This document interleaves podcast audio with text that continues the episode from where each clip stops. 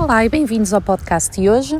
O podcast de hoje vai falar sobre o facto de que muitas pessoas uh, gostam de, de dizer ou afirmam que não é natural um, castrarmos ou esterilizarmos cães ou que não é natural andarmos com eles de trela e com, essa, com esses argumentos eles tentam justificar o facto de não quererem castrar ou esterilizar, não quererem andar com o cão de trela, etc, etc. Ora bem, a domesticação do cão aconteceu já há milhares e milhares de anos. Um, o cão, em primeiro lugar, não é um animal selvagem, é um, é um animal domesticado.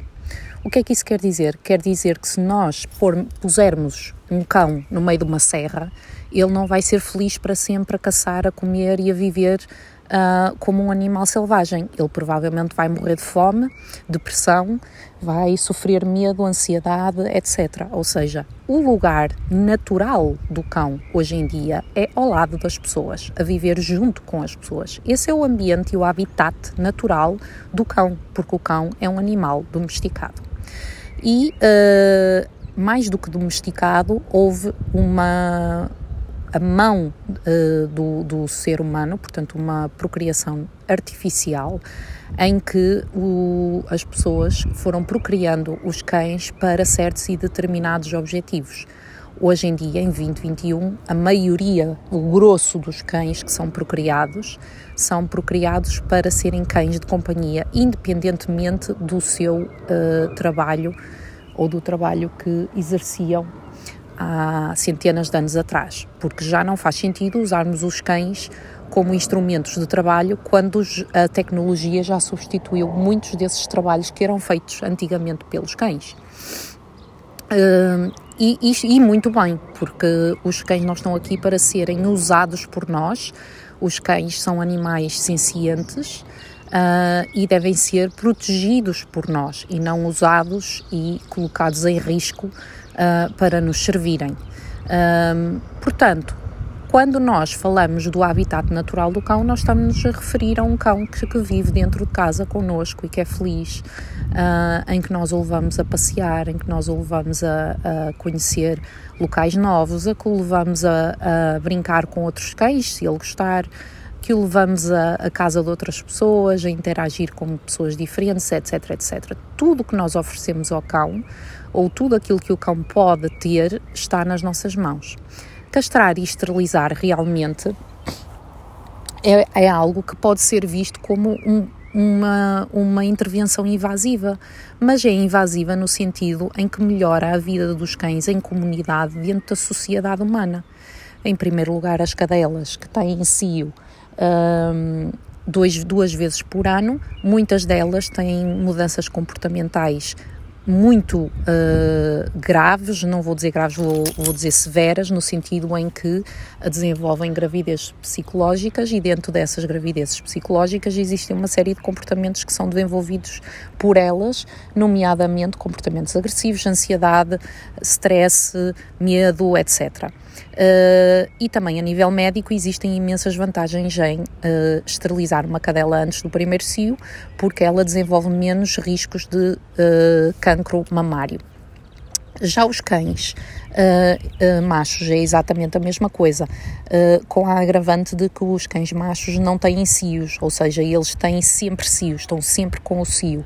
E estando sempre com o cio faz com que estes cães estejam sempre sob a alçada de um, de um nível de testosterona que, para muitos, para não dizer quase todos os cães, é extremamente alto e níveis de testosterona muito altos fazem com que o comportamento do cão se altere significativamente. Então, por exemplo, um, os cães que uh, não estão castrados têm muito mais possibilidade de entrar em brigas com outros cães machos.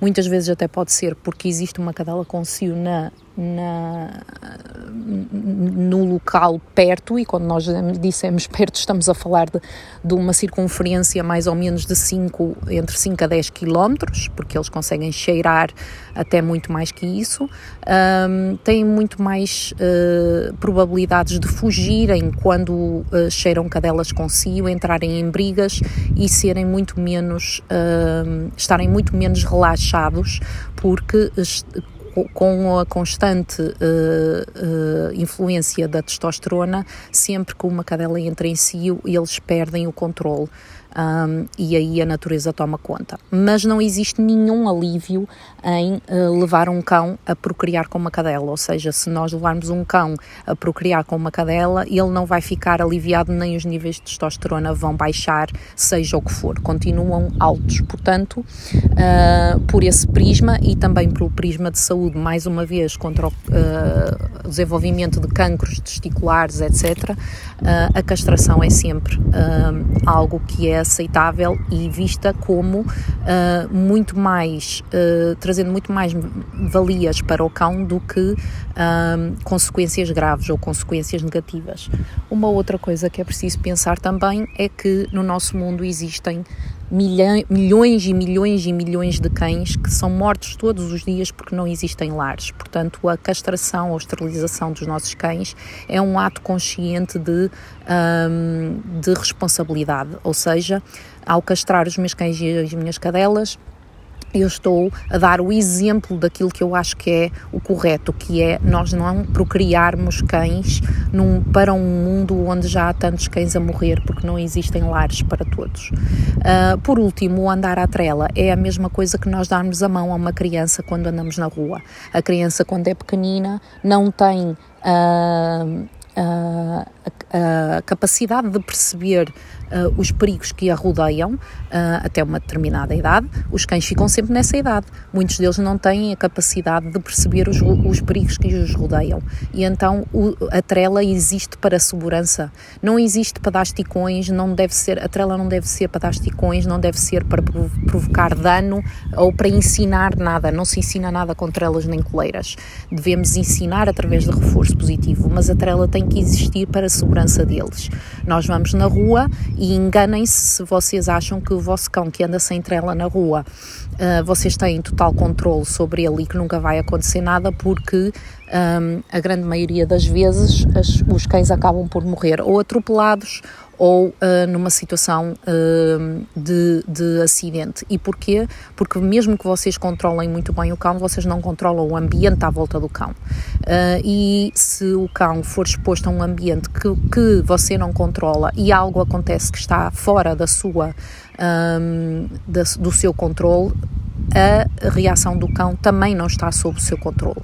E dizer eu controlo totalmente o meu cão 100% do tempo, o resto da vida dele, é uh, uma completa falácia. Ninguém faz isso e ninguém consegue fazer isso. Um, eu consigo andar com o meu o Joel de trela, sem trela, perdão, na rua uh, com bastante segurança, mas não o faço. Não o faço porque, um, não quero dar o exemplo de cães na, andar na rua sem trela, porque isso, para além de ser ilegal, é irresponsável, e em segundo lugar, um, o que acontece é que eu tenho controle sobre o Joel, mas eu não sei o que é que pode acontecer que pode desencadear algo que eu não estava à espera.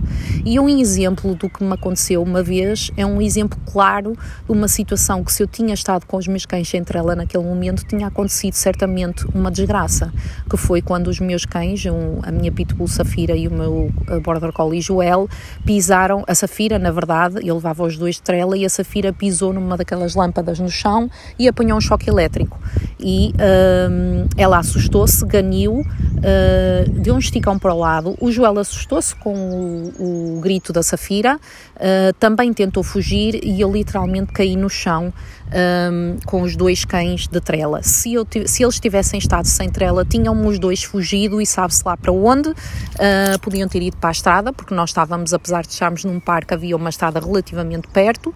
Podiam ter feito qualquer coisa que lhes causasse dano ou podiam se ter magoado.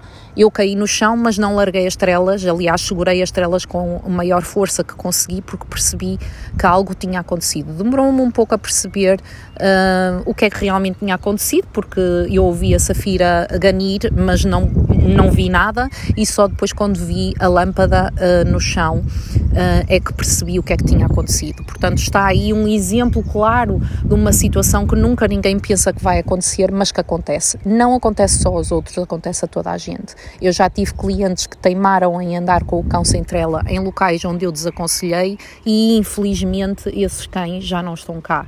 Um, e eu sinto-me perdida no sentido em que as pessoas uh, insistem em não ouvir o conselho uh, de andar de trela, que é uma coisa tão simples e que está lá realmente para a segurança do cão. Agora, se vocês querem realmente soltar os vossos cães, deixá-los correr, fazer buracos, brincar com outros cães, existem locais apropriados para isso. Existem, uh, vocês podem ir até à praia, no inverno, uma praia vazia, existem parques seguros com locais. Uh, seguros onde vocês podem uh, monitorar muito bem o vosso cão e não existe a, a, a, possibilidade de ele fugir para nenhum local que seja perigoso ou acontecer nada à volta dele. Uh, existem locais que vocês podem procurar para o fazer, mas têm que pensar muito bem uh, onde é que vocês estão e circular na rua, uh, na via pública, não é o local ideal para terem o vosso cão sem trela.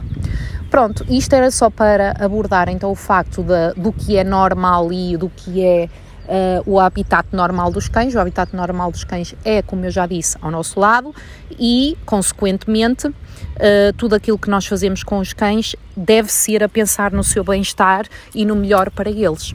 Espero que este podcast tenha, tenha ajudado a esclarecer algumas coisas e uh, fiquem ligados até ao próximo. Tchau, tchau!